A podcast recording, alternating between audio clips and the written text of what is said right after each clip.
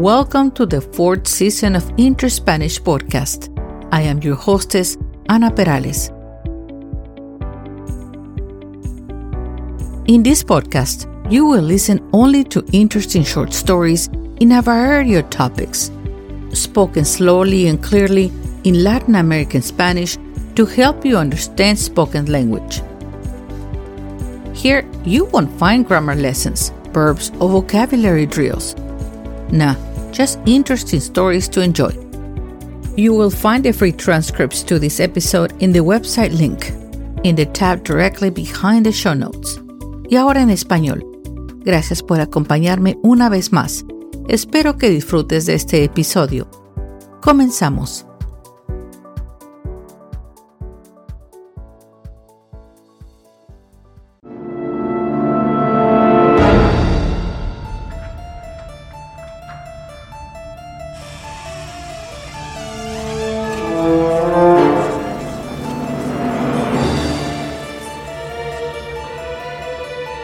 En este mes de octubre, durante la temporada de Halloween, he reunido una serie de películas de terror más icónicas de la época, las más tenebrosas y espeluznantes.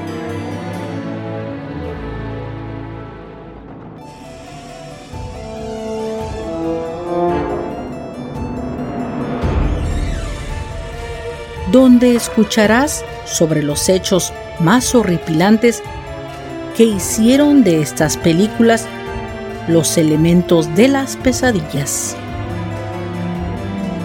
Este episodio contiene material gráfico que puede no ser adecuado para todos mis oyentes.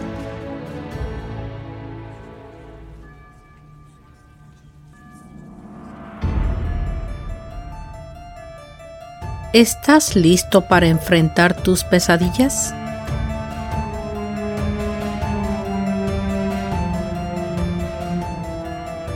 Esta es la primera historia.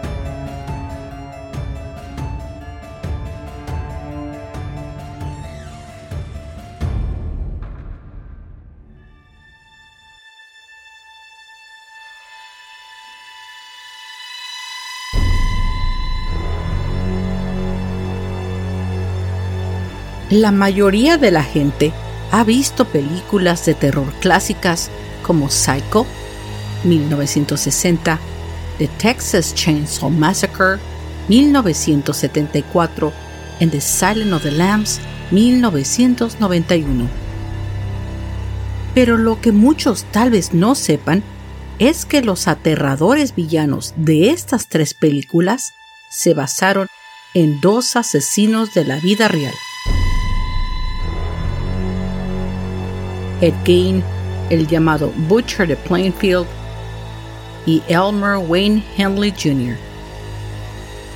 Cuando la policía entró en la casa de Ed Gein en Plainfield, Wisconsin, en noviembre de 1957, tras la desaparición de una mujer local, entraron directamente en una casa de terror no solo encontraron a la mujer que buscaban, muerta, decapitada y colgada de los tobillos, sino que también encontraron una serie de objetos impactantes y espantosos elaborados por Ed Gein. La policía encontró cráneos o skulls, órganos humanos y cosas espantosas, como pantallas de lámparas o lampshades, hechas con rostros humanos y sillas tapizadas o upholster con piel humana. La película también está inspirada en Elmer Wayne Henley Jr., quien entre 1970 y 1973, junto con Candyman Dean Carl se dedicaron a secuestrar, violar y asesinar al menos a 28 muchachos. Cuando Elmer Wayne Henley Jr.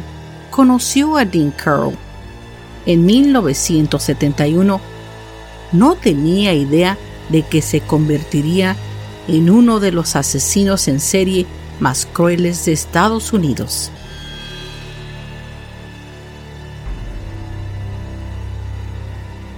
The Texas Chainsaw Massacre, producida por Toby Hooper, se estrenó en el cine en Estados Unidos el 11 de octubre de 1974. Si bien inicialmente recibió críticas mixtas, la película fue prohibida en varios países, incluyendo Australia y el Reino Unido, por su contenido tan violento. Pero finalmente, la película recaudó más de 30 millones en Estados Unidos y vendió 16 millones de boletos de entrada en 1974. Desde ese entonces ha ganado la reputación de ser una de las mejores películas de horror de todos los tiempos, especialmente en la época de Halloween.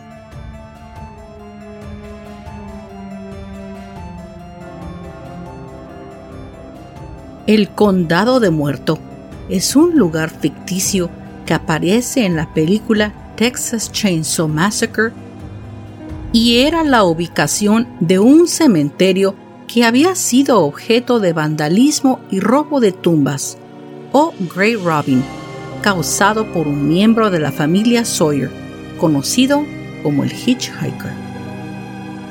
Los agentes del condado descubrieron los restos de un cuerpo en grave descomposición, conectado a un gran monumento como una macabra obra de arte.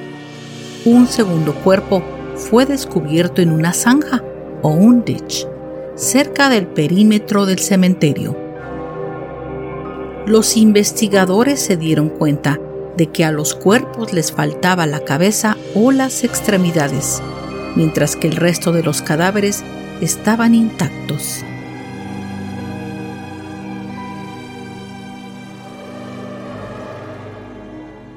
El vandalismo de robo de tumbas es en este momento la noticia más importante del día. Anunciaba la radio local. Un informante llevó a los investigadores del Departamento de Muerto County Sheriff a un cementerio localizado en las afueras de una pequeña comunidad rural en Texas esta mañana.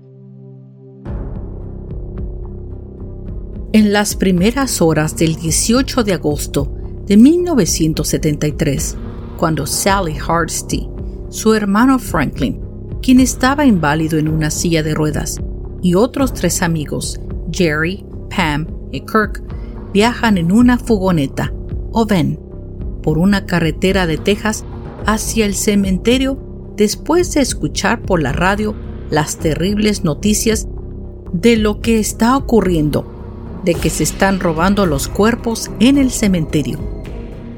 Los agentes del condado descubrieron los restos de un cuerpo atados a un monumento y un segundo cuerpo fue encontrado tirado en una zanja el grupo se dirige a determinar si la tumba del abuelo de Sally había sido uno de los objetivos del macabro vandalismo.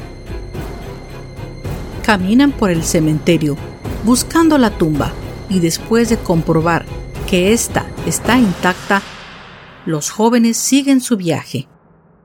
En el camino recogen a un hitchhiker, un tipo raro con un aspecto desconcertante que solo va hablando de sangre y de muerte, de cómo matan a los animales en el rastro o slaughterhouse. ¿Ven ese lugar allá? Mi papá y yo venimos aquí siempre a matar a los animales con un martillo. ¡Pen! Y la sangre sale por todos lados. la conversación sigue por un buen rato más, hasta que los jóvenes, ya alterados y alarmados, lo echan fuera de la fugoneta. Pero antes de que ésta se marche, el sujeto deja una mancha de sangre en el costado del vehículo. El camino es largo y desolado. Hay solo unas colinas o hills, amarillentas por el sol y pasto seco. No hay nada. Con poca gasolina, el grupo se detiene en una gasolinera, pero el propietario les dice que no hay combustible. Al quedarse sin gasolina, el grupo no tiene más remedio que ir a buscar ayuda en algún lugar cercano. La vereda por donde van caminando es de tierra muy dura y seca, con piedras, un lugar peligroso. Pero a lo lejos se observa una pequeña casa junto a un gran árbol viejo y oscuro. Se detienen y observan con precaución y deciden ir hacia la casa lejana para recibir ayuda a pesar de la siniestra apariencia que tiene. Ya el sol de la tarde va bajando y la oscuridad de la noche los empieza a envolver lentamente. El grupo decide explorar la casa antigua y abandonada. Quizás puedan encontrar ayuda o al menos un lugar donde pasar la noche. La casa es propiedad de la familia Sawyer, una familia de caníbales, y en particular es la casa del asesino Leatherface. Pero ellos no lo saben. Al llegar a la casa, los jóvenes comienzan a explorar el lugar.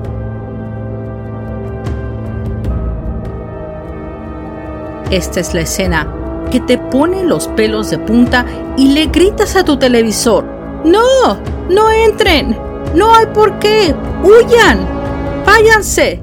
Pero pese a tus advertencias desde tu sala, ellos no te escuchan y continúan su exploración. Imagínate entrar a la casa espantosa, obscura, caminando por los largos pasillos sin principio y fin tú solo, armado solamente con una luz amarillenta de la luna que apenas puede, que no ilumina nada. Y más allá en la oscuridad total, se oye nada más que sonidos lúgubres. Te detienes para escuchar, pero el latido ensordecedor de tu corazón no te permite escuchar el desesperante silencio. Caminas lentamente, sintiendo los crujidos del suelo a cada paso. Te detienes para asomarte en algunas salas. No hay nadie. La triste luz de la luna advierte la presencia de cosas raras en esos cuartos oscuros, con nada más muebles rotos, desechados y envejecidos, que es todo lo que quedó de aquella pequeña casa abandonada.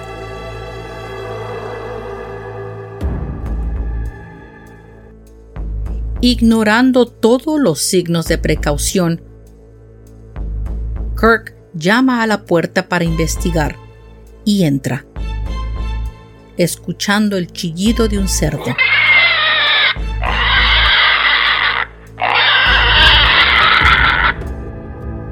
Mientras tanto, tú estás aterrorizado, escondido bajo las cobijas, viendo en tu televisor y sabes de antemano al peligro que este joven se enfrentará y no puedes más con los nervios. De repente, del infierno mismo se aparece una gigantesca sombra un monstruo hambriento de sangre.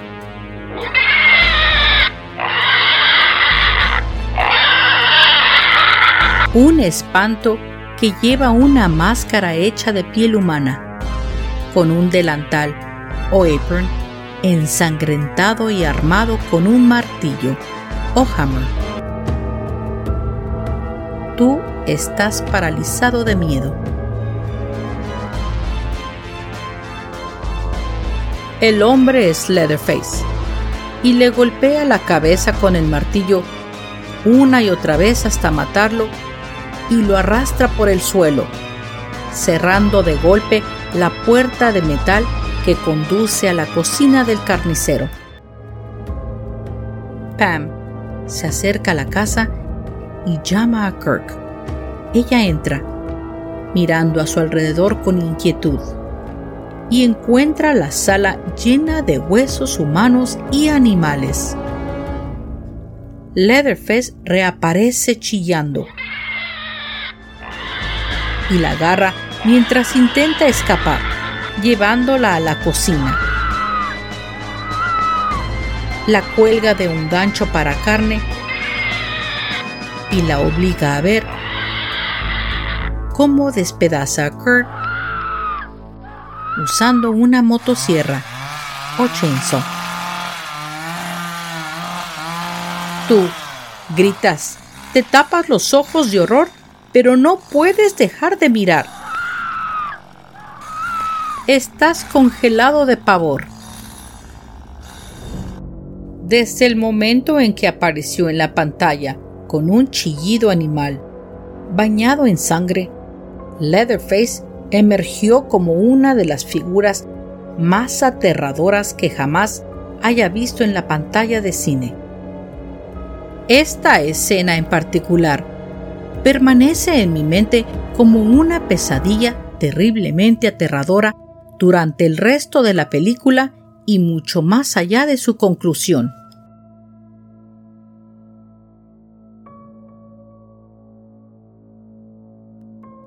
Por la noche, Sally, Franklin y Jerry comienzan a preocuparse debido a la ausencia de sus amigos, por lo que Jerry sale a buscar a Pam y a Kirk.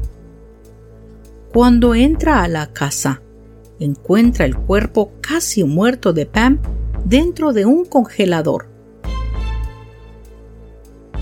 Pero es asesinado por Leatherface al golpearle la cabeza con un martillo. Al anochecer, Sally y Franklin deciden ir en busca del resto del grupo,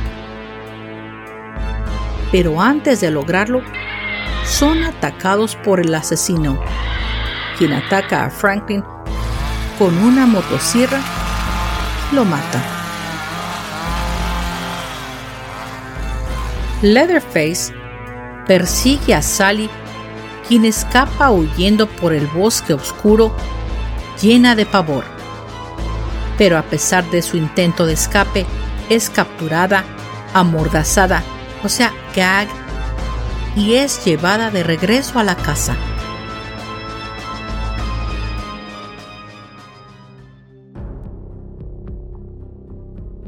La joven es atada a una silla y es obligada a sentarse a la mesa donde la familia comparte una comida hecha de restos humanos.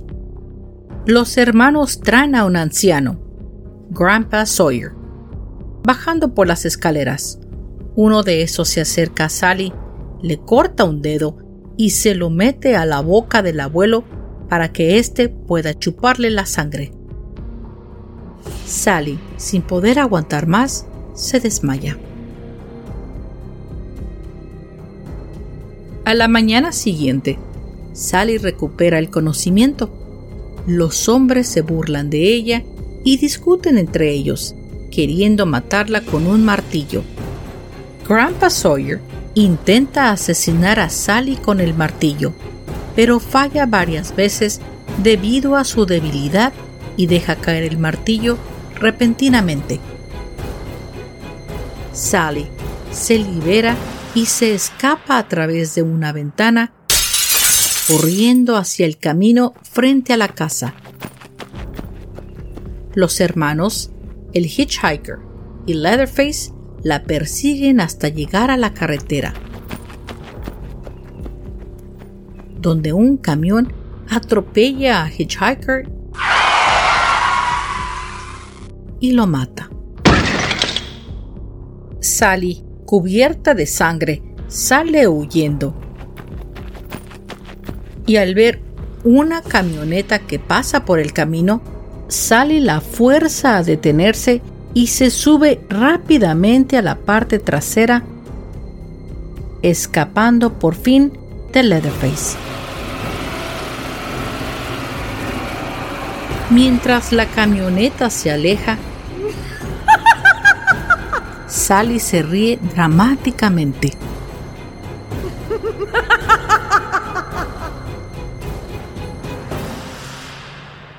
Leatherface agita su motosierra con frustración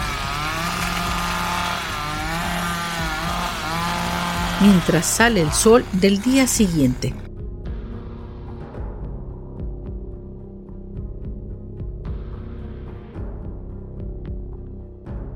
The Texas Chain Massacre de 1974, producida por Toby Hooper, es una de las películas de terror más grandes, aterradoras e influyentes jamás realizadas.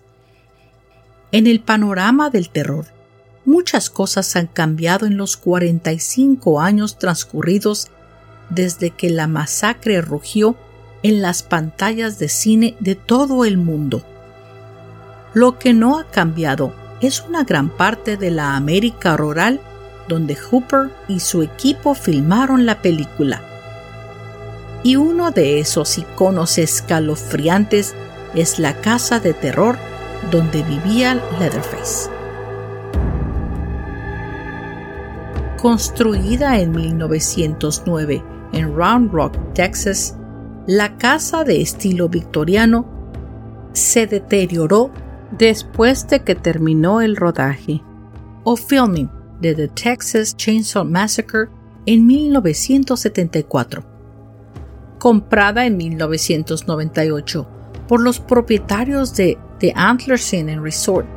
La icónica casa de terror fue cortada en siete pedazos y trasladada aproximadamente a 90 minutos de distancia a la ciudad lacustre de Kingsland, Texas, donde fue remodelada y transformada en un restaurante y bar.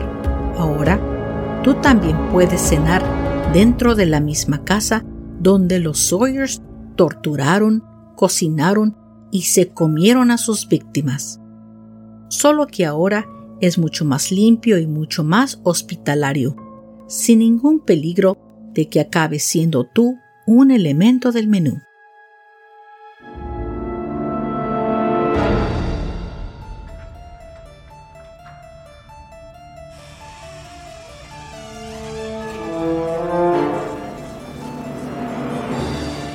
Las películas de terror de Halloween.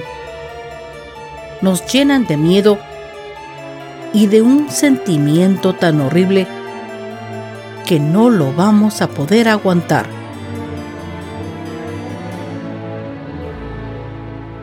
Son las pesadillas que te atormentan de noche y te enloquecen de día.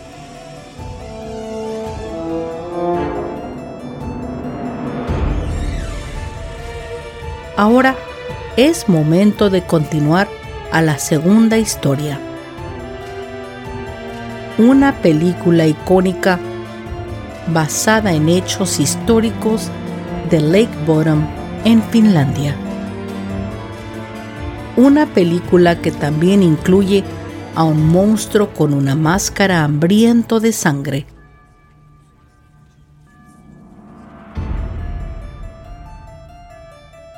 Friday the 13th. La película que te quitará el sueño.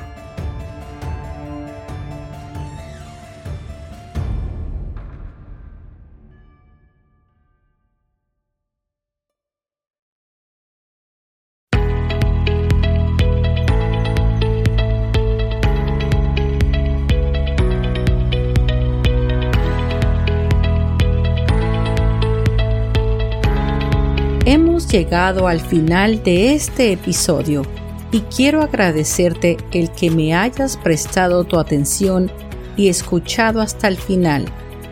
Yo espero que hayas disfrutado de esta narración y quiero invitarte a que entres a mis redes sociales de Interspanish.